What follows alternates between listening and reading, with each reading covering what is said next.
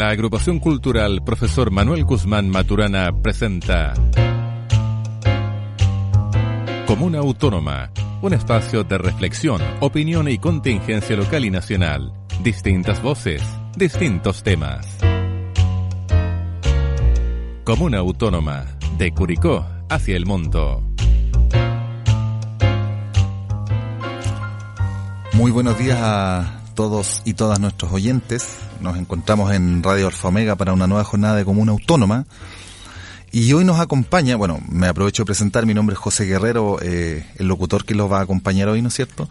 Y nos acompaña en hoy unas visitas notables de la Fundación No Me Olvides, doña Fernanda Palacios, directora de la Fundación, y don Fernando González, fundador. Aprovecho de mencionar que estamos en vivo a través de Facebook Live para eh, de Radio Alfa Omega, ¿no es cierto? Por si quieren hacer alguna consulta. Eh, buenos días, Fernanda, Fernando, un gusto tenerlos acá. Hola, muy buenos días. Buenos días a todos nuestros radio de escucha también. Y nada, agradecer el espacio, que es muy importante un espacio en radio. Eso.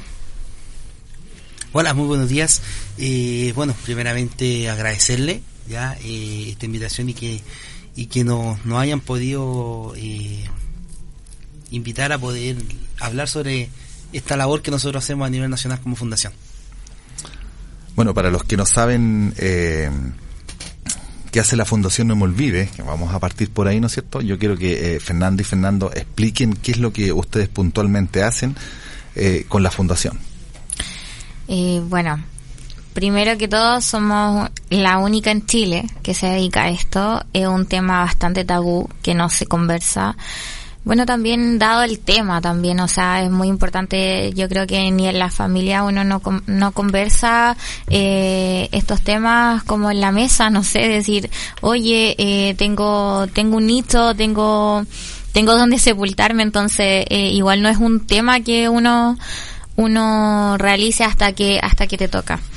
Bueno, nosotros somos una fundación eh, que se dedica a darle digna sepultura a todo aquel que está olvidado, ya sean los servicios médicos legales o, o las morgues de todo lo- de los distintos hospitales de nuestro país.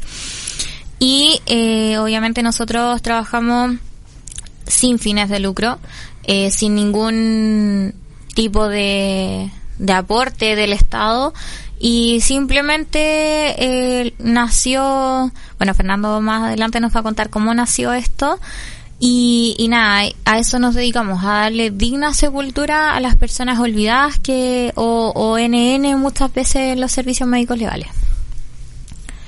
¿Cómo partió? A mí me encanta cuando Fernando cuenta esta historia, ¿Cómo? por eso le dejo a él que cuente la historia. ¿Cuál es el origen de la Fundación acá en Chile, Fernando?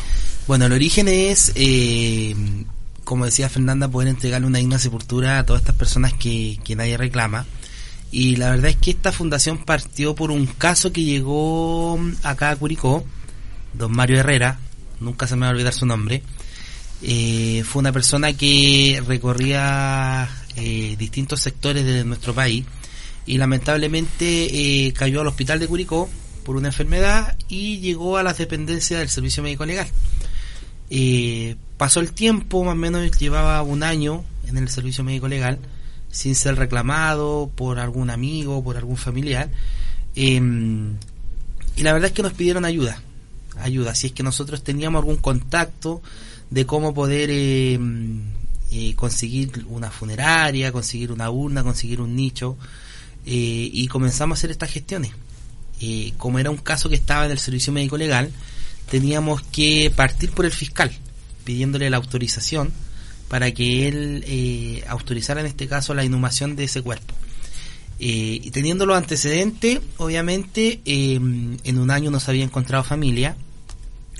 Y la verdad es que yo llegué a una hija. Por hoy, hoy en día por redes sociales. Me dieron el nombre de una hija, la contacté. Ella era de Antofagasta. Que incluso la historia de ella sale en este reportaje que a nosotros nos hicieron en Chilevisión. Eh, y le pregunto yo si es que ella conoce a don Mario Herrera. Entonces me dice, mi papá me dijo, llevo seis meses buscándolo. eh, y cómo yo le daba la noticia que su papá llevaba un año fallecido en el Servicio Médico Legal de Curicó. Entonces fue así como ella nos manda un poder notarial ya que el fiscal nos ponía la traba porque nosotros como tercero o como no ser familiar no nos podía dar la autorización, a no ser que fuéramos una organización o una fundación o, o, alguna eh, entidad sin fines de lucro. Entonces empezamos a averiguar si es que existía alguna fundación en Chile que realmente se hiciera cargo de las personas fallecidas. No encontramos ninguna. Eh, y la verdad es que eh, habían fundaciones para muchas cosas, pero para estos casos no. Y ahí partió la iniciativa de, de con unidades jurídicas de poder eh, crear esta fundación con este fin de poder reclamar las personas eh, que estuvieran en las morgues o servicio médico legal, eh, pero nuestro fin era trabajar acá solamente en la región, ya sin saber que esto se iba a masificar a nivel nacional. O sea, no hay ninguna otra fundación en Chile que haga esto. No, ninguna. Es la única en Chile. Y de hecho también, ya sea de paso también, eh, el Estado, eh, bueno, esto, lo social lo ve el Ministerio de Desarrollo. Entonces, eh, el Ministerio de Desarrollo piensa solamente en las personas vivas no piensa en las personas fallecidas. Entonces, si bien es cierto, hay harto, harta cobertura para las personas en situación calle, eh, dispositivos, albergues, todo esto, pero no, no piensan en cuándo estas personas van a fallecer porque las personas en situación calle, bueno, nadie es eterno en el mundo, entonces las personas en situación calle fallecen, ya sea por, no sé, ajuste de cuentas, por droga, o ya sea por de, eh, por edad y, y también las, las condiciones del clima también que no, no, no las acompañan mucho a las personas en situación calle. Entonces, estas personas en situación calle llevan muchas veces 20 años sin saber de sus familias entonces, por distintas situaciones, distintas, distintas opiniones también, entonces estas personas en algún momento fallecen y quedan ahí olvidadas, ya sea en los hospitales, las morgues de los hospitales o los servicios médicos legales. Entonces ahí fue cuando Fernando, que es el fundador, quiso crear esta fundación y, y también, eh, bueno, yo ahora hace poco me quise sumar y, y para nosotros es un tema que realmente no se conversa. Y es un tema bastante económicamente hablando caro.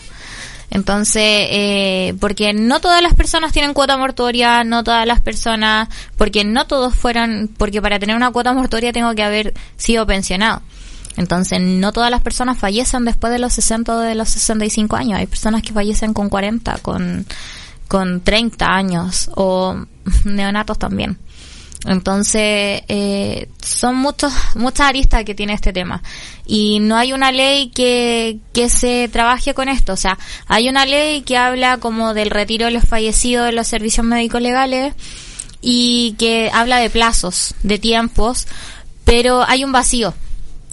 Entonces, nosotros igual estamos tratando de trabajar en un proyecto de ley que se trabaje con esto porque cada cuerpo tiene tiene un trabajo por medio, o sea, yo ingreso, ingresan al servicio médico legal con un, con una causa, un número de causa, se supone que luego de eso tienen seis meses para ser reclamados o también eh, la unidad jurídica tiene que hacer eh, un trabajo para poder encontrarle familiares y luego de eso, una vez que se encuentra familiar o no se encuentra familiar, debieran eh, darle digna sepultura.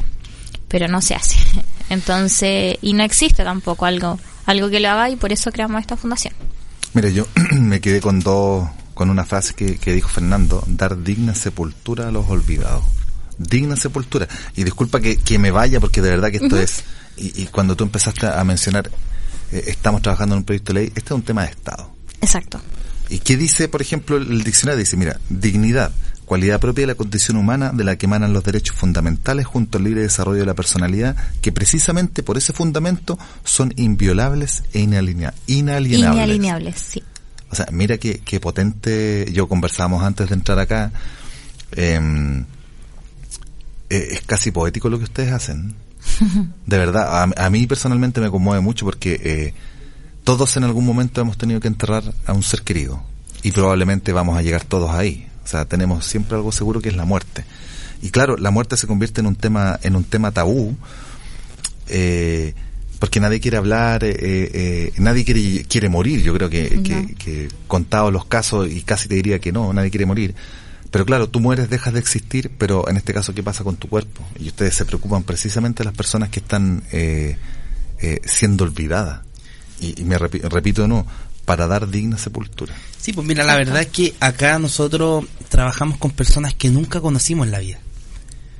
Siempre a veces un vecino nos cuenta la historia o, algún amigo o alguien que lo vio caminar por las calles nos cuenta a lo mejor, mira, él era así, él era allá, eh, porque la verdad es que nosotros, como digo, al menos cuando fallece un familiar, uno sabe cómo fue ese familiar con uno, ¿me entiende? Pero acá nosotros no, no, no, no tenemos esa, no conocemos esa historia. Y la verdad es que fueron personas que, que a lo mejor se alejaron o sufrieron, sufrieron toda su vida necesidades, y más después de fallecido, tener que quedar a lo mejor una cierta cantidad de años en una morgue, porque nadie lo reclama o porque no están los recursos. Entonces igual es, una historia súper super fuerte lo que se vive acá, porque detrás de cada persona hay una historia. Muchos dirán buena, mala, no sé, pero todos merecemos tener una digna sepultura. Da lo mismo haya sido bueno en la tierra, haya sido malo en la tierra, da lo mismo. Todos merecemos tener una digna sepultura. Y, por eso el tema se vuelve tan tan potente porque en el fondo es alguien que, que lo olvidó, o sea, más allá de la posición política que tenga cada uno, eh, por eso era tan potente el tema de los detenidos desaparecidos, porque desaparecían de la faz de la tierra, ¿ya? Pero había gente que los buscaba. En este caso es gente que fallece, pero nadie los reclama, o sea, quedan ahí en, en, el, en, el, en la morgue, qué sé yo, en el servicio médico legal, eh, y quedan ahí por siempre. O sea, hay casos que ustedes, eh, yo había buscado ya información, ¿no es cierto?, que son de años no sé si décadas, pero, eh, y claro, es un tema eh, finalmente que el Estado en algún momento, conforme va avanzando la sociedad, se va a tener que hacer cargo, porque no puede quedar gente, digamos, eh, sin reclamar, no, no, puede, no puede quedar gente sin darle una digna sepultura. Y claro, mira, el caso más antiguo, ya que se tocó el tema de que mm, personas que están décadas, el caso más antiguo lo vivimos en San Fernando. Don Pablo Erasmo, era un caballero que él falleció en el año 2012. Eh, se le avisó a sus hijos, sus hijos lo fueron a reconocer, eh, dijeron vamos a buscar la funeraria, volvimos y no aparecieron nunca más. ¿Me entienden? Nosotros hace seis meses lo sepultamos a él. Estuvo 10 años en el servicio médico legal, sin que nadie lo reclamara. Entonces, claro, el, como te digo, detrás de ello hay una historia, o sea, la familia decía, no, es que él se alejó, es que él aquí, es que él allá, entonces al final no, no se hizo cargo de él, y siendo una persona identificada, reconocida, eh, tuvimos que nosotros como fundación eh, tener que llegar al fiscal nacional a una reunión porque obviamente la Fiscalía de San Fernando nos puso mil trabas, estuvimos tres años nosotros viajando constantemente solicitándole al fiscal que nos autorizara a sepultar a don Pablo y el fiscal lo rechazaba entonces tampoco nosotros tomamos un caso y decimos y, y, decimos por dar un ejemplo, no, es que si el fiscal lo rechazó no, no lo vamos a intentar más. Yo estuve tres años viajando, viajaba día por medio, dos veces a la semana, a dejar oficio, a dejar documentos, mandaba correo, iba a presenciar a ver si el fiscal me podía recibir. Entonces eso lo viví por tres años. Hasta que tuvimos que llegar obviamente al fiscal nacional explicarle este caso y, obviamente, bueno, don Pablo hoy está en el cementerio de Chimbarongo, que nos donaron, una funeraria de allá nos donó el servicio, eh, la parroquia nos donó el nicho y, hoy está descansando en un campo santo. Qué, potente lo que lo que lo que cuentan. De, verdad que es muy muy muy potente. ¿Cuáles son las razones eh, eh, más frecuentes por las que estas personas no son reclamadas? Mira, la verdad por lo que, por, por, por toda la trayectoria que, nosotros llevamos en este tema de esta fundación, eh, estas personas a veces son olvidadas porque se alejan de su familia, algunos no cuentan con rama familiar y bueno, y los casos más extremos son personas que a lo mejor se mandaron algún algún condoro dentro de, de, la misma familia y la familia obviamente no no lo, no lo tomó más en cuenta en nada, ni siquiera en el momento en que, en que fallecieron. Entonces son como las tres causas más, más comunes que nosotros nos toca ver como, como fundación. La verdad es que a veces dicen, no, es que cómo, cómo no va a tener un primo alguien, pero es que a veces fueron hijo único, no tuvieron hermanos y lamentablemente sus padres fallecieron y quedaron solos. Claro. Entonces, y también nos hemos topado con casos de, de personas que realmente no saben que su familiar está fallecido. Como yo siempre cuento la historia, eh, un día me llaman de la Centro Norte que había una autorización para sepultar a un joven de 30 y, no sé si eran 32, 34 años. Me entregan el carnet, me entregan el oficio, me dicen venga en tres días más Santiago a retirarlo. Entonces, yo teniendo el número de RUT, me metí a rutificador, vi que él tenía una dirección en el sector La Compañía de Granero, y empecé a recorrer un callejón de tierra eh, preguntando casa por casa, si es que lo conocían. Entonces llega un domicilio que me dice un joven, sí, él es mi primo, me dijo, ¿tú sabes de él? Entonces, como yo le, le decía, es que tu primo lleva dos años fallecido en el servicio médico legal de Santiago. Y, y ahí él me comentó de que de que él, la mamá de él vivía unas casas más allá, pues entonces teníamos que darle esa noticia a la mamá de que, de que su hijo estaba fallecido en Santiago y, y obviamente era una, una adulta mayor que estaba con un cáncer terminal y ella presentando presuntas desgracias eh, en la PDI, en la fiscalía, nunca se le informó que su hijo estaba fallecido desde el año 2021. Entonces, esa es una historia de que realmente a esa familia nunca se le informó del fallecimiento de este joven. Bueno, y así también tenemos un caso, bueno, actualmente en Curicó tenemos seis casos. Partimos hace una semana y media atrás, partimos con cuatro casos y ya esta semana se nos sumaron dos personas más. Pero por ejemplo en San Fernando también llevamos dos meses eh, peleando por el retiro de cuatro cuerpos con la fiscalía eh, del servicio médico legal. Entonces, eh, dentro de estos dentro de estos casos eh, nos pasó que eh, llevábamos un muchacho, yo le digo mis muchachos, mis niños, eh, que lleva años fallecido. Y se supone que dentro de seis meses tienen que hacer esto, estas búsquedas el servicio, el servicio de fiscalía junto con PDI, etcétera, y para encontrarle familiares. Y pasa que eh, hace un, un par de semanas nos llamaron los familiares de Santiago y nos dicen, esta, estos familiares nos dicen, llevamos más de dos años buscando a mi familiar. Y se supone que ellos tienen presunta desgracia inscrita. Y este caballero lleva como cuatro años fallecido. Entonces yo digo, ¿dónde están los servicios que se tienen que hacer dentro de esos seis meses? Porque a nosotros no nos dejan retirar un cuerpo si no es con un mínimo de seis meses. Bueno, y la mayoría tiene más de, de un año eh, fallecido. Entonces, eh, nosotros de repente busca, nosotros siempre buscamos eh, familiares, siempre. Eh, y nosotros muchas veces no nos hemos demorado más de media hora en encontrar familiares. Sin ir más allá, en Santiago encontramos un familiar que el único familiar que tenía esta persona está en España. Nos contactamos con él en España.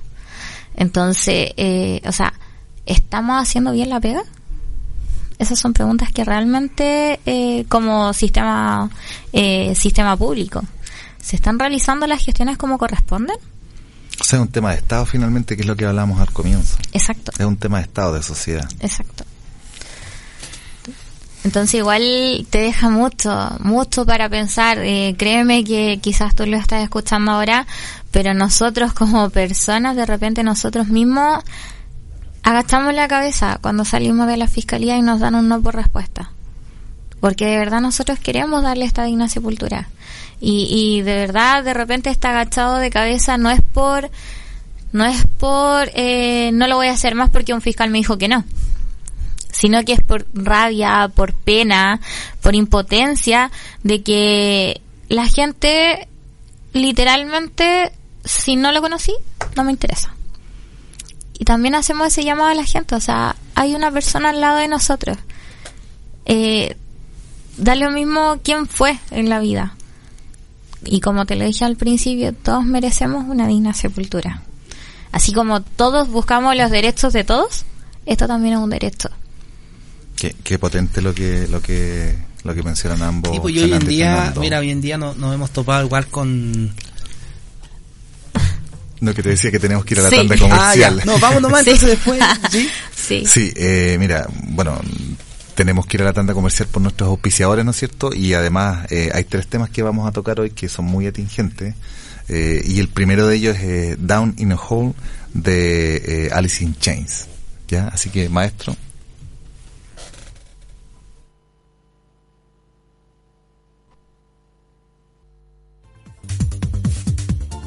En Radio Alfa Omega 106.5 de la frecuencia modulada estamos presentando Comuna Autónoma.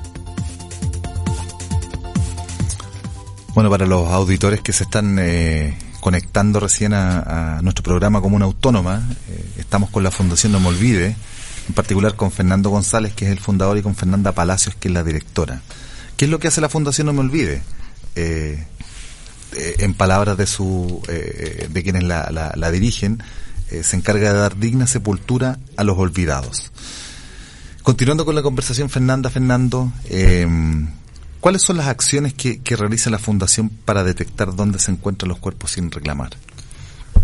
bueno, nosotros a nivel nacional tenemos un convenio con el Servicio Médico Legal ya en donde este convenio eh, comienza en el 2021, en donde obviamente bajo estatutos, todo eso, debido a que la fundación está legalmente inscrita.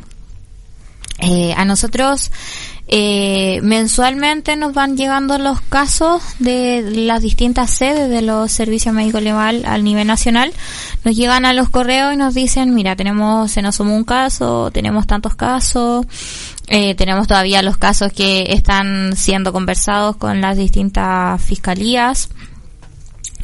Y, así nosotros vamos sabiendo los casos de los servicios médicos legales. Y en el tema de las morgues de los hospitales estamos recién comenzando a trabajar con ellas. Porque esta fundación se creó en el 2019 y obviamente por tema de pandemia y todo esto no, no pudo funcionar mucho. Ya que obviamente todo estábamos en pandemia, estaba todo como congelado, por decirlo así. Y eh, bueno, actualmente hemos eh, vaciado distintos eh, servicios médicos legales a nivel nacional y ya obviamente estamos en contacto con algunos hospitales en Santiago porque Santiago lamentablemente es como lo más grande, entonces queremos partir vaciando la gran capital. Entonces, eh, para, para avanzar con distintas comunas. Y acá en Curicó, ¿cómo se partió eh, con estos casos que nosotros tenemos? Porque la, el servicio médico legal hasta hace una semana estaba vacío y teníamos la morgue. A mí me llamaron de, del programa Senda Calle yo siempre he estado ligada como al área social acá en Curicó. Entonces me llamaron y me dijeron, oye, Fernanda, mira, eh, subimos en lo que estás trabajando, eh, a lo que te estás dedicando. Y queríamos ver si acaso existe todavía un, un chiquillo que nosotros eh, dejamos de ver hace mucho tiempo. Y yo con, solamente con el nombre, fui, me dirigí a la morgue del hospital de Curicó y me dice el encargado de la morgue, que es un camillero, me dice, mira, yo hace muchos años escuché ese caso, pero no estoy seguro si todavía está. Yo sé que hay dos cuerpos en, en la morgue, pero veámoslo, me dijo así. Y en el, en el hospital hay un contenedor con, como, con, cámara, digámoslo así. Y me dijo, abrámosla. Yo le dije, ¿pero estáis seguro? Eh, sí, abrámosla. Me dijo, sí. Abrimos la cámara y nos dimos cuenta que hay cuatro cuerpos y no dos. En donde, claro, efectivamente estaba este chiquillo que te comento yo, que lleva años fallecido. Y eh, hay que decirlo, o sea, no sé, a lo mejor me van, a, me van a vetar por lo que voy a decir del hospital, pero llevan harto tiempo y recién ahora eh, se empezaron a apurar para sacar los cuerpos de ahí. Eh, ¿Por qué? Por el traslado. El traslado del hospital al hospital nuevo para querer empezar de cero.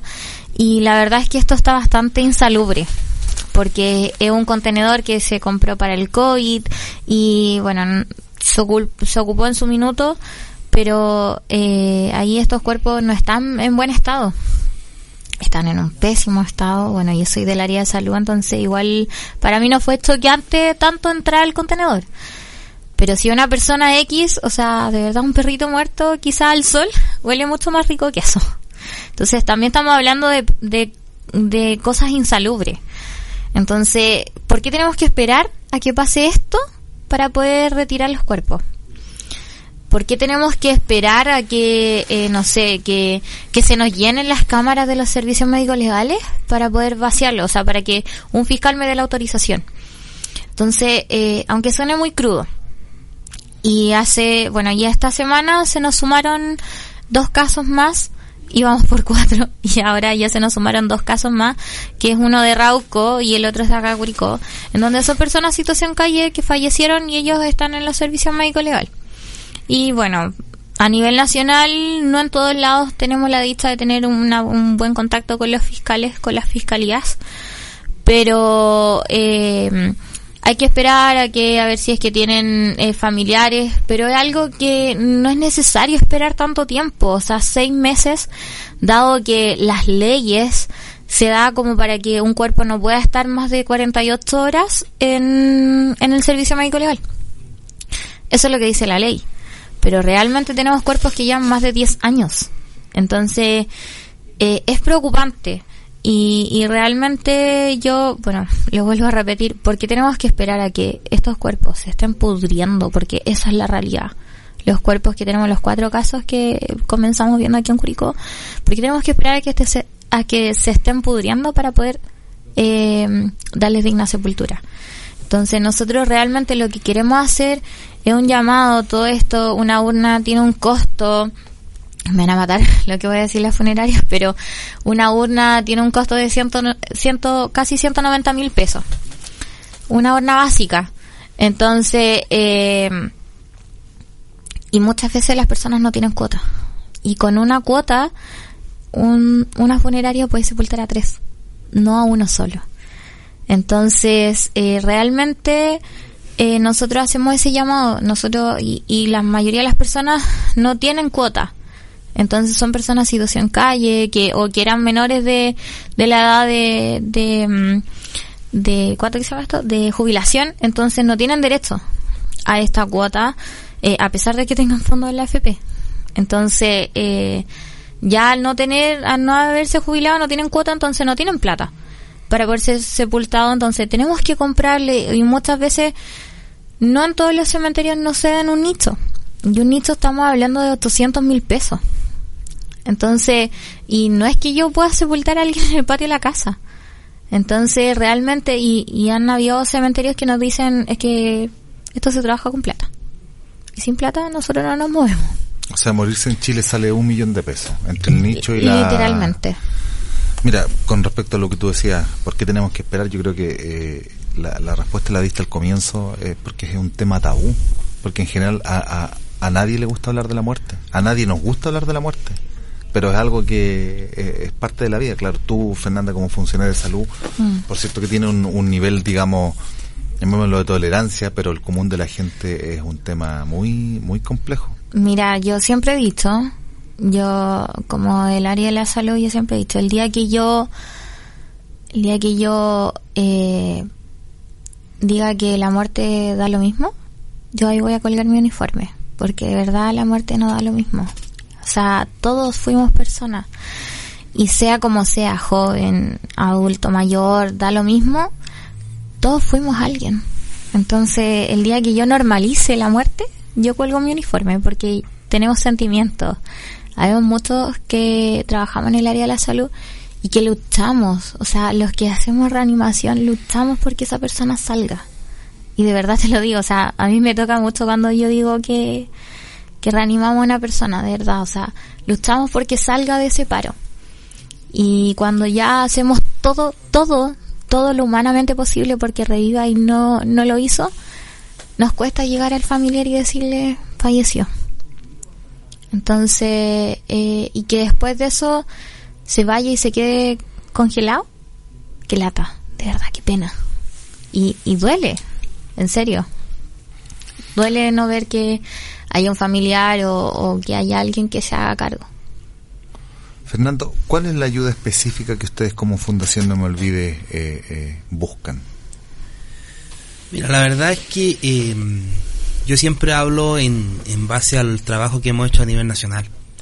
Eh, ya que nosotros recorremos desde Arica hasta Punta Arena, tratamos de buscar, en este caso, anduvimos en, en, el norte del país, en Arica, en Iquique, en Calama, eh, sepultando personas y bueno, la ayuda que hacemos es que esas personas puedan salir de, de, un servicio médico legal, llegar a un cementerio, eh, gestionamos funerarias, gestionamos cementerio, gestionamos aporte, porque muchas veces Eh, bueno, hemos llegado a funerarias en que no le hemos pedido a lo mejor eh, que nos vendan una urna y, nos dicen, claro, la urna más barata sale 800 mil pesos, por dar un ejemplo.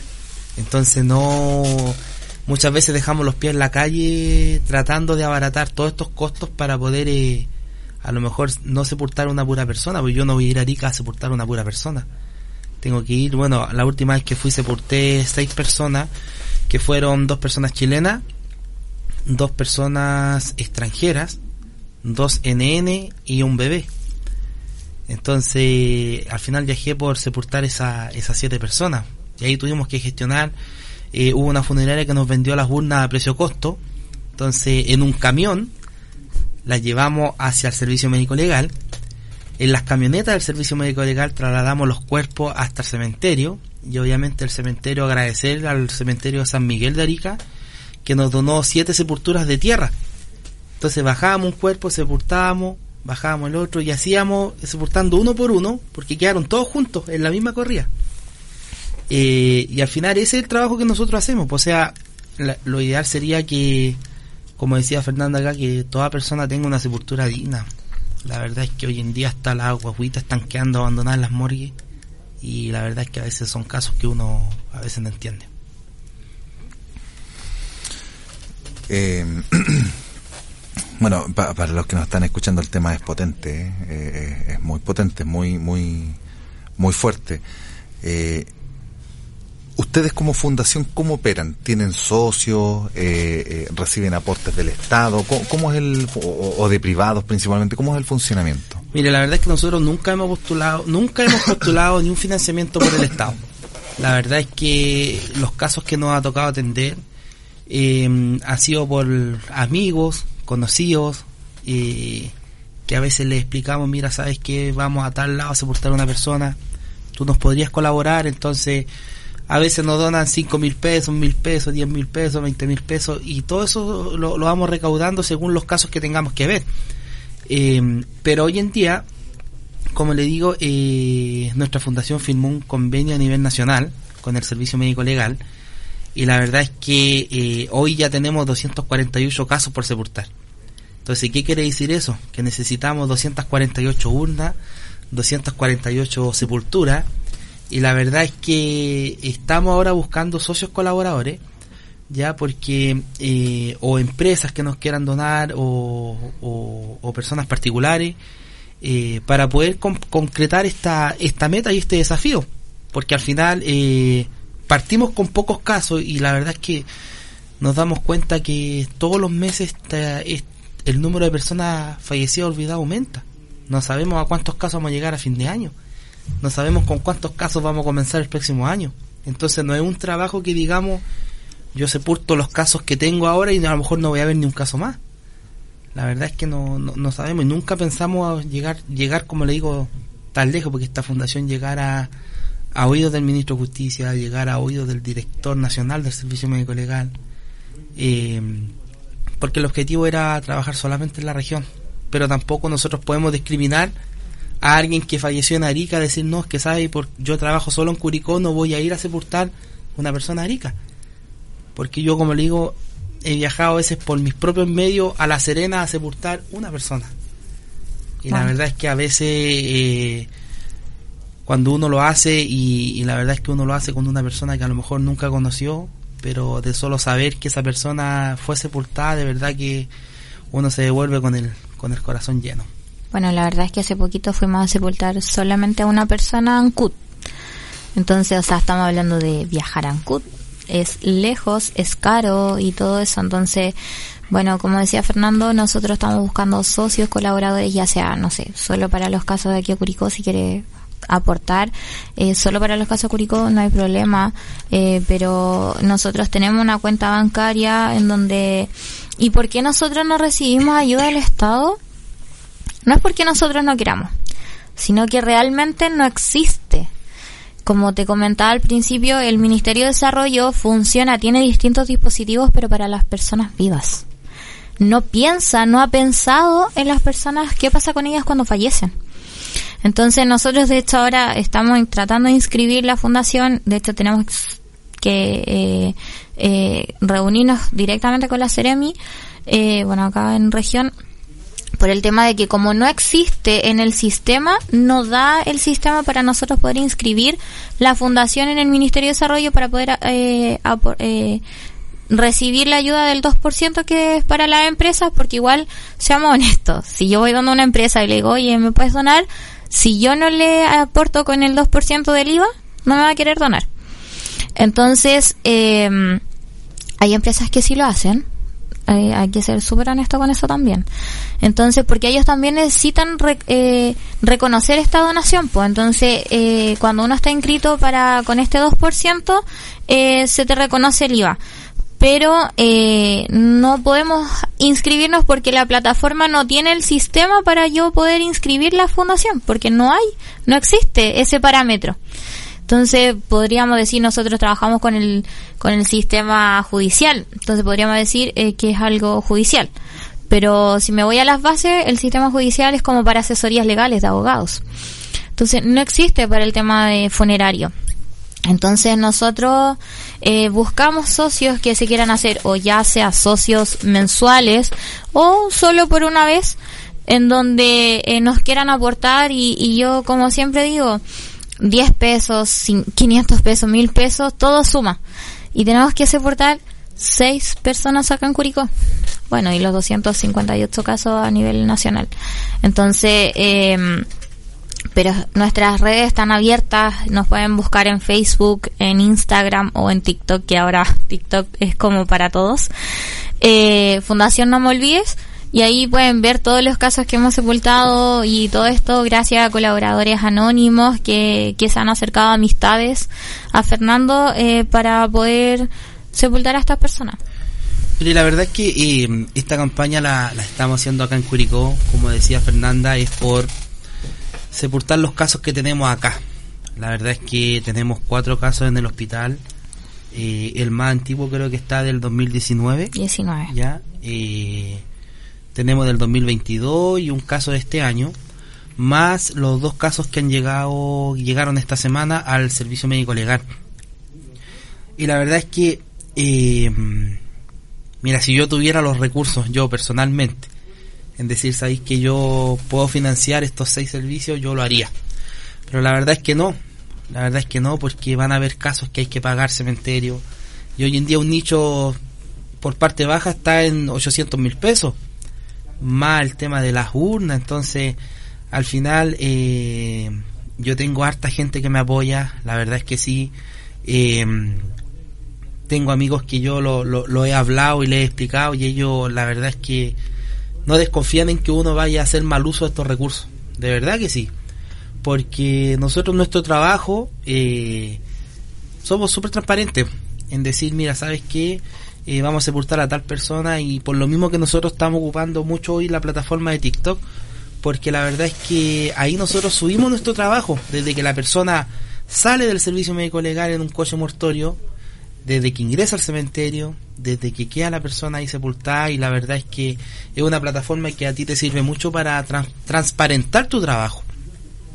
Y la verdad es que em, queremos eh, sepultar a estas personas que están acá y queremos hacer un llamado a, a, los auditores que están en esta radio, a las personas que nos puedan estar viendo las plataformas, eh, que entre todos, la verdad es que este no es un trabajo de Fernando o de Fernanda, sino que este trabajo lo podemos hacer en conjunto.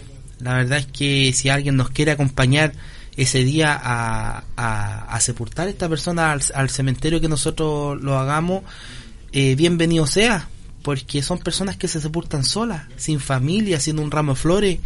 O sea, eh, la verdad es que es súper triste llevar esta realidad. Sí, de verdad. Hacemos, disculpa, hacemos el llamado a las personas que cuando nosotros vamos a ir subiendo por las redes sociales, porque igual nos pusimos como una meta quizás de, de poder intentar sepultar a estas personas de aquí a la próxima semana, eh, entonces vamos a subir a nuestras plataformas las fechas para ver si hay alguien que también nos quiera acompañar y si se hizo socio, ahí va a evidenciar que las lucas no las perdió, sino que están ahí. Bueno, eh, haciendo un breve resumen, sale un millón de pesos sepultar a alguien, darle digna sepultura a una persona. Estaba mirando sus redes sociales, particularmente el Instagram, claro, dice Fundación No Me Olvides, organización sin fines de lucro. Somos una fundación que se dedica al 100% en labores sociales a personas sin familia o en malas condiciones de vida. Que se dedica principalmente a darle digna sepultura eh, a las personas. en, el último bloque, eh, Fernando y Fernando, vamos a ir un poquito más al, al, al a, qué rito con, qué rito eh, le dan eh, sepultura a la persona, ¿no es cierto? Eh, los casos que le hayan marcado, qué significa para ustedes la muerte. por ahora nosotros nos vamos a, a la tanda comercial, ¿no es cierto? Y, vamos a poner otra canción que también va muy en línea con, con, lo que estamos hablando y rasguña las piedras.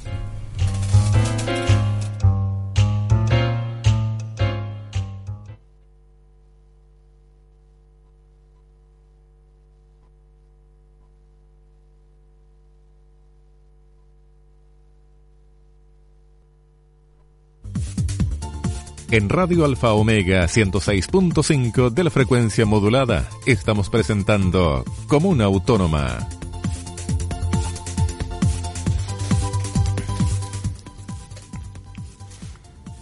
Nos acompañan, nos acompañan hoy Fernanda eh, Palacios, directora de la Fundación No Me Olvides, y Fernando González, eh, fundador de la eh, Fundación No Me Olvides se dedica principalmente a dar digna sepultura a los olvidados. Eh, bueno, la conversa lleva un rato ya, estamos de las once y media aquí entendiendo un poco lo que, lo que ustedes hacen, ¿no es cierto? Eh, eh, es súper relevante mencionar que tienen redes sociales, Facebook, Instagram, TikTok, ¿no es cierto? Y que los pueden buscar a través de Fundación No Me Olvide y ponerse en contacto con ellos para ver cómo, cómo pueden aportar. Eh, ¿Cuál es la, la, Yo tenía una duda que, de hecho, lo estábamos conversando aquí en, en, en este medio, que eh, ¿con qué rito le dan sepultura, en este caso, a las personas que ustedes... Eh, a los casos que ustedes toman? Bueno, la verdad es que nosotros hay que ser honestos, o sea, por mucho que uno tenga a lo mejor una afinidad religiosa, no sé, católico, evangélico, eh, da igual, mormón, da igual, eh, nosotros no sabemos qué rito tenían esas personas pero también nosotros le hacemos un rito básico, ya, o sea, nosotros no, no llevamos un curita ni tampoco un pastor, pero sí también hacemos el llamado, hacemos el llamado porque para que también las iglesias se pongan, pues, o sea, eh, para que también como iglesia, como cristianos, nos acordemos que existen estas personas. También hacemos el llamado a los pastores, a los, a los sacerdotes, a los eh, eh, ministros que se llaman en otra en otras religiones eh, que se acerquen a nosotros y nos digan oye a lo mejor hoy día yo puedo estar podemos estar las tres dándole una sepultura a esta persona porque no como te digo no sabemos qué qué rito tenía esta persona. Pero no por eso no le podemos dar este este rito a ellos. Entonces nosotros si bien es cierto no tenemos somos eh, no tenemos una mm, una religión propiamente tal pero sí estamos abiertos a poder darle una cristiana sepultura, porque quizás todos somos creyentes en Cristo. Sí, pues la verdad que los, los casos que hemos, hemos trabajado, y bueno, retiramos a la persona del servicio médico legal o de donde esté, de la morgue, llegamos al cementerio, se baja la urna de la carroza al carrito y, y del carrito directamente a la sepultura. Entonces muchas veces eh, yo soy el único a veces mi hijo me ha acompañado porque, no sé, le hemos conseguido un, ramito de flores ahí a las, a las señoras de las pérgolas y, y, es la forma que esta persona se sepulta. O sea, no hay amigos, no hay familia, no hay conocidos, nadie. La verdad es que eh, igual es triste, pues, o sea, mm. estar dos o tres años en un amor y olvidado y, y, que a lo mejor tu despedida sea ahí donde tú ves la, ves la realidad de la vida porque a veces tú ves funerales que, que el cementerio no cabe más gente, pero acá son solos. Son solos, o sea, eh, a veces hay que estar pidiendo ayuda cuando hay un puro panteonero o una persona que va caminando por ahí, oiga, ¿me puede ayudar a bajar la urna de la carroza? Porque no hay nadie.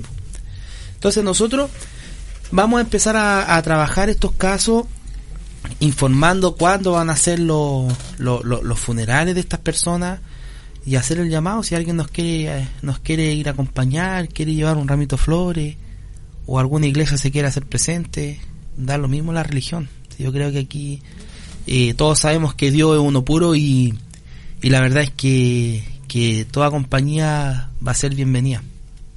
O sea, como yo lo veo, es un tema de dignidad humana, si insisto, más allá de las distintas corrientes eh, religiosas que cada uno abrace, eh, es un tema de, de, dignidad finalmente que, que, le están dando a la persona que, que, en este caso que le estás la estás despidiendo de este mundo.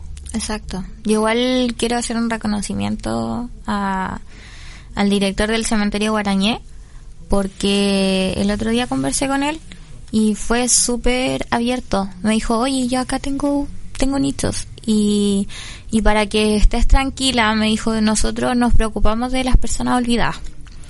A nosotros, las personas que tenemos los nichos en situación calle, nosotros mensualmente le ponemos flores. Entonces yo digo, si existe gente que igual se preocupa.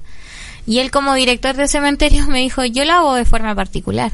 No lo hago eh, como porque la municipalidad me dé plata para esto, sino que yo lo hago porque a mí me gusta ver mis nichos con flores. Y claro, eh, si hay personas que creen en la vida después de la muerte, maravilloso.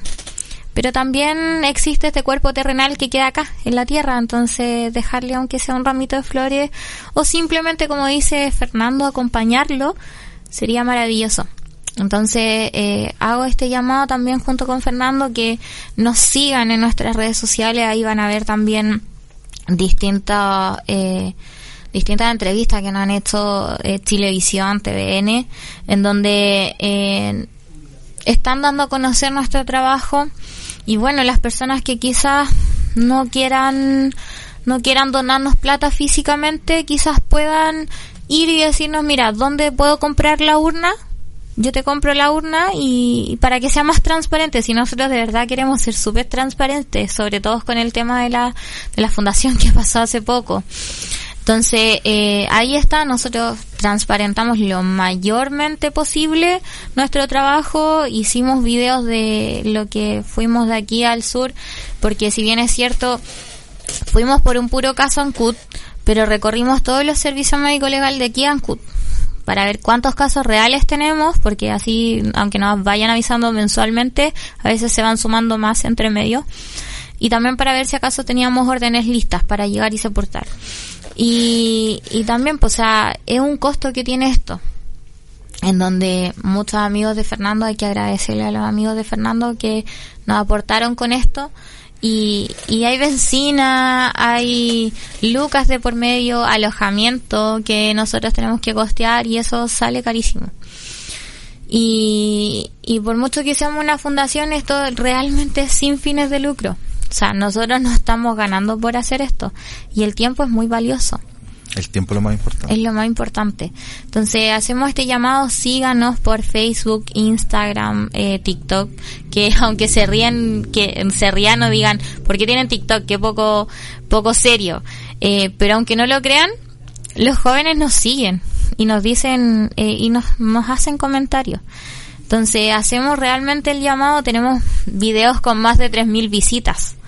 Entonces, eh, es algo que realmente estamos haciendo. Eh, insisto, véannos en las redes sociales, tenemos un banner directo a nuestro WhatsApp, WhatsApp personal, en donde, o a un correo que nos pueden contactar, en donde nosotros le vamos a responder de forma inmediata. Entonces, si se quieren hacer socio, ya sea por una única vez o mensualmente, y da lo mismo, nosotros no, no le decimos ya, no, nos tienen que donar 10 lucas mensuales, no nosotros es abierto a la donación que ustedes quieran hacernos y, y si es mensual, maravilloso y si es solamente por esta vez, también maravilloso. O que simplemente nos quieran acompañar el día de, la, de los funerales de estas personas, también maravilloso. Eh, Fernanda, Fernando, eh, ¿algún caso que les haya marcado en particular? más allá de que yo creo que todos los casos les marcan en particular, pero alguno que sea como emblemático. Mira, la verdad, eh, claro, como dices tú, todos los casos nos marcan porque eh, nosotros preguntamos la historia que tuvo esta persona. Y la verdad es que eh, a veces a uno no, uno no entiende cuando, cuando a veces tú tienes que decirle a un hijo, por darte un ejemplo, oye, tu papá, no sé, lleva tres años fallecido en el en X servicio médico legal. Entonces, recibir una respuesta a veces, eh, no, ¿sabe qué? Yo no estoy ni ahí con sepultarlo. Vea usted cómo lo hace o vea usted cómo lo entierra. Eh, o vamos a buscar la funeraria y volvemos. Claro, o vamos a buscar la funeraria y volvemos como pasó en San Fernando. Eh, la verdad es que son historias que imagínate si tú te metieras tan a fondo, yo creo que a lo mejor un es un tema sentimental igual, complicado. Pero la verdad hasta el momento los casos que más, más nos han marcado ha sido el del caballero San Fernando, que él estuvo 10 años en el servicio médico legal. El caso de Granero, de este joven que su mamá llevaba mucho tiempo buscándolo. San Fernando era don Pablo Erasmo. Pablo Erasmo, claro. Don Pablo Erasmo estuvo 10 años ahí en el servicio médico legal. Falleció el 2012, Incluso lo, lo, enterraron en el 2022. Ahí nos damos cuenta que vio la plataforma, ¿viste? estaba notando aquí que el de los... 2023 lo sepultamos, en este año.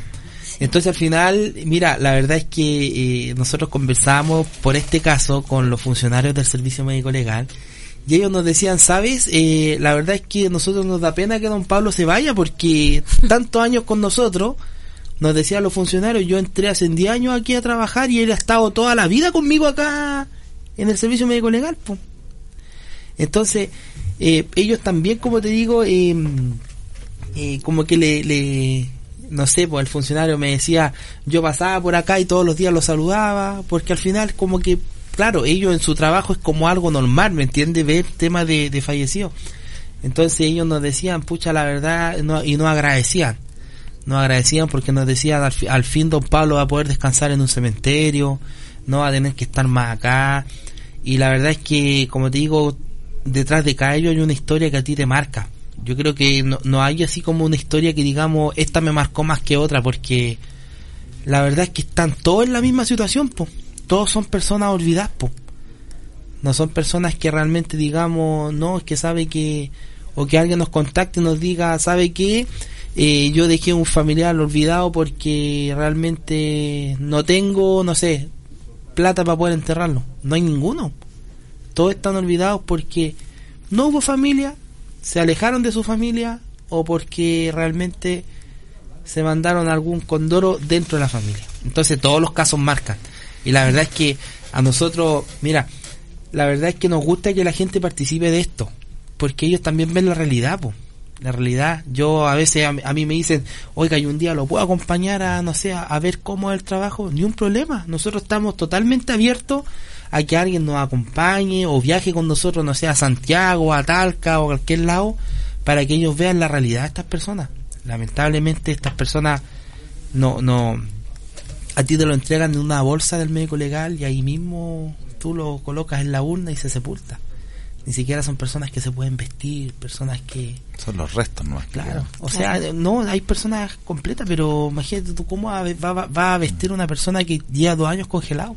Está rígido entonces. ¿Me entiendes? entonces al final es como súper triste la, la realidad que acá se ve, pues. Yo en Arica, imagínate en Arica, tuve que tomar un, un fetito así, ¿de cuánto? Medía 40 centímetros. Un bebé, tomarlo, colocarlo en una urna entonces a veces tú, ahí donde tú dices, pucha, ¿cuántas mamás o cuántas no desean ser mamás? Y una persona que tuvo un hijo lo dejó abandonado en una morgue, ni siquiera le fue a dar una cristiana sepultura. Entonces todas las historias marcan, todas, todas. Bueno, eh, para los que nos, nos están escuchando, ¿no es cierto? Eh, la Fundación No Me Olvides tiene eh, eh, amplia presencia en las redes sociales, eh, Facebook, Instagram, TikTok, ¿no es cierto? Ellos se encargan de dar digna sepultura a los, a los olvidados. Eh, hay 248 casos a nivel nacional. Sí, 248 casos a nivel nacional. y bueno, hay personas que están identificadas, personas que no, están como NN. Hay extranjeros que tampoco están identificados porque entraron ilegalmente al país. Mm. Hay bebés, hay fetitos, hay de todo. Igual también hacemos el llamado a las personas que, que tienen eh, familiares que están buscando, que nos pueden contactar también en una de esas, ¿cómo sabemos? perdón lo que voy a decir, pero como sabemos si nosotros tenemos el registro de alguno de ellos? Porque el círculo es muy pequeño cuando se hace una presunta, una presunta desgracia, entonces yo busco solamente en el radio y lo ideal es que busquemos a nivel nacional y nosotros contamos con los con los nombres de las personas, no todas porque no todas están reconocidas, pero buscamos, tenemos, por lo menos los que están reconocidos los servicios médicos legales, contamos con los nombres de esas personas para que se puedan contactar con nosotros y en una de esas, como saben, si podemos encontrar a su familiar. ¿Y les han tocado casos donde eh, ustedes le, informan, en este caso, a, la persona, sabe que tenemos a su familiar, ¿no es cierto?, le está fallecido en tal lugar, eh, ¿y si se hacen cargo? Eh, sí, una vez me tocó. Una vez me tocó un caso eh, bueno, ahora hace poco, hace poco con, Don Manuel. Don Manuel. Claro, Don Manuel es un caso que está en San Fernando, donde apareció la familia y ellos quieren ver la posibilidad de poder sepultarlo en Santiago, en un mausoleo que ellos tienen familiar. Entonces, obviamente que la fundación les va a ayudar. Mira, la fundación ayuda, ayuda cuando realmente nosotros sabemos que no están los recursos. Claro. Ya, porque si nosotros sabemos de que, no sé, la familia dice, mira, ¿saben qué? Nosotros tenemos cómo sepultarlo, tenemos el cementerio, tenemos la funeraria. Eh, obviamente la fundación no, no va a actuar ahí porque realmente estos recursos se ocupan para la gente que no tiene. O por darte un ejemplo, si alguna familia realmente tiene un familiar y realmente tú verificas que no están los recursos, pero la familia sí se quiere hacer cargo, la fundación también le va a ayudar. ¿Ya? ¿Por qué? Porque aquí tú tienes que ser transparente y en todo sentido. O sea, puede haber gente que se quiera aprovechar y gente que realmente no tiene los recursos. Hoy en día uno tiene que ponerse en todos los lugares. De hecho, este, este caso que nosotros tenemos en San Fernando lleva más de dos años fallecido en, la, en el servicio médico legal en San Fernando y nosotros llevamos dos meses peleando con la, con la fiscalía para que nos entregue la autorización y hace dos semanas aparecieron los familiares y eh, la hermana directa de este de este caballero porque eran hermanos él no tenía hijos eh, el hijo de la hermana un sobrino nos decía llevo dos años buscándolo y estaba en Santiago, o sea, por e-, eso es lo que pasa, es la red pequeña que yo te decía. O sea, esta familia era de Santiago y este caballero está en San Fernando. O sea, hartos kilómetros más acá. Entonces, eh, y él me dijo, yo al final lo que intenté hacer era contactarme con cada servicio médico legal. ¿Por qué tenemos que contactarnos con los servicios médicos legales? Tenemos, si se supone que hay una fiscalía detrás de esto, que supuestamente tiene seis meses para encontrar familiares. Nosotros en una oportunidad nos demoramos media hora en encontrar un familiar. Lamentablemente estaba en España, pero le pudimos comunicar el fallecimiento de su hermano hacia España. Nosotros contactándonos, estando despierta a las 4 de la mañana para poder contactarnos con él a una hora digna allá en España y poder comentarle este lamentable deceso y él decir, ya yo tengo amistades allá que se van a hacer cargo.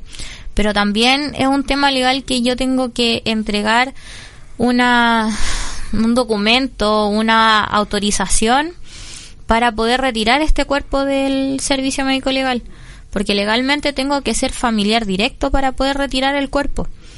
Entonces, también ya, llegamos a esa instancia en donde soy familiar directo, el fiscal me firma esta orden, ¿cierto?, de retiro de cuerpo. No se demora nada, 15 minutos. ¿Y por qué con nosotros, que supuestamente ya llevan más de seis meses, dos años, tres años, se demoran meses? Y nos deniegan muchas veces las solicitudes. Ya como que al final, como para que ya déjense de hinchar, se las firmo como fiscal. Nosotros sabemos que un fiscal tiene mucho trabajo, pero existen estos casos también.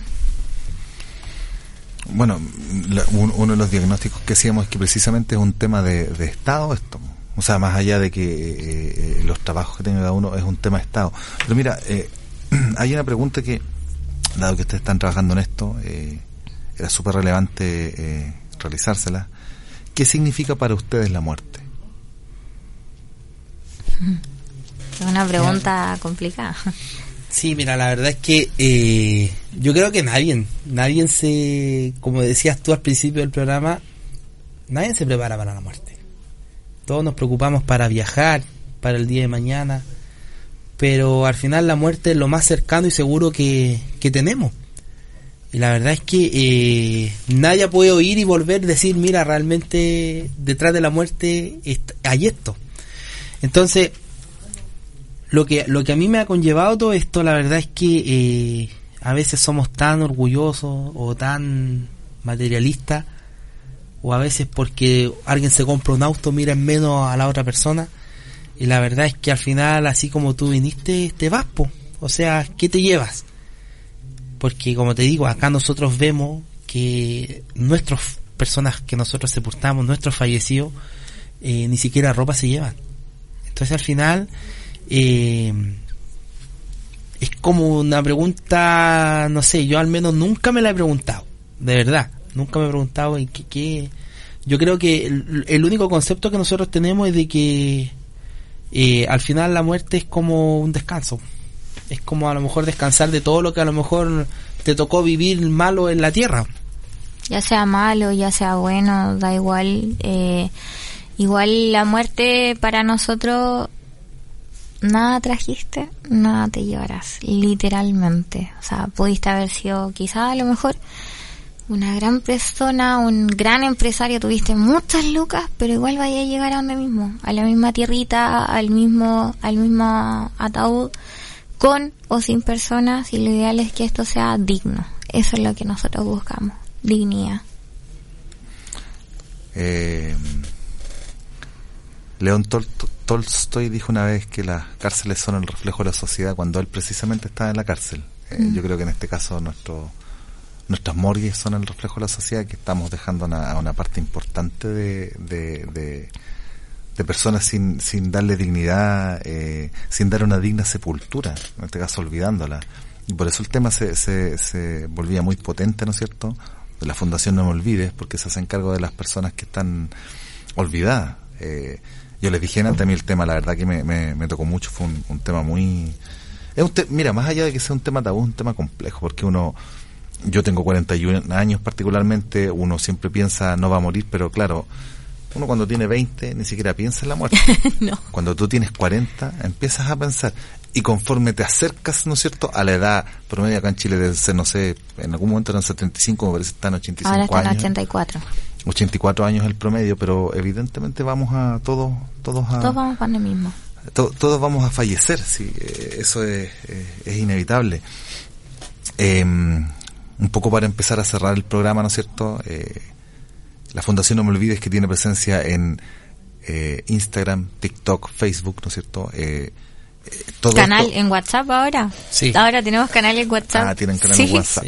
Eh, estamos aquí en Radio Alfa Omega en el programa Común Autónoma, ¿no es cierto? Eh, que tiene un Facebook Live para los que quieran, digamos, conectarse y ver el programa. ellos se encargan de, de de eh, los olvidados, digamos, de las personas que, que, quedaron solitas, los NN, imagínate qué terrible ser, ser un NN. Yo chiquillos les quiero agradecer eh, el, tremendo programa que sin duda uno de los mejores en los que he estado. No he estado en tantos programas como conductor, eh, pero sin duda ha sido uno de los, de los inolvidables. no los voy a olvidar, dicho sea de paso. Gracias. Eh, nos, nos está acompañando, ¿no es cierto?, Fernando González, el fundador de la Fundación No Me Olvide, Fernanda Palacio, eh, y hemos hablado un poco de lo, de lo, de lo profano y, y, no de lo divino, porque este es un tema netamente profano, este es un tema de, de, de sociedad que se tiene que hacer cargo. Yo no sé si ustedes quieren enviar un saludo al finalizando el programa. Queríamos saludar a, una señora, bueno, venimos de una radio compañera acá cerquita, eh, que ella nos escribió hace poquito porque quería hacerse socia, así que queremos saludarla Sí, a la señora mm, Isabel Herrera. La verdad es que, mm, eh, bueno, ella me, me, escribió estando en, en, la otra radio, eh, me puso, hola, estaba escuchando la radio y me dolió el alma. Quiero hacerme socia de esta linda labor. Y la verdad es que necesitamos más personas así.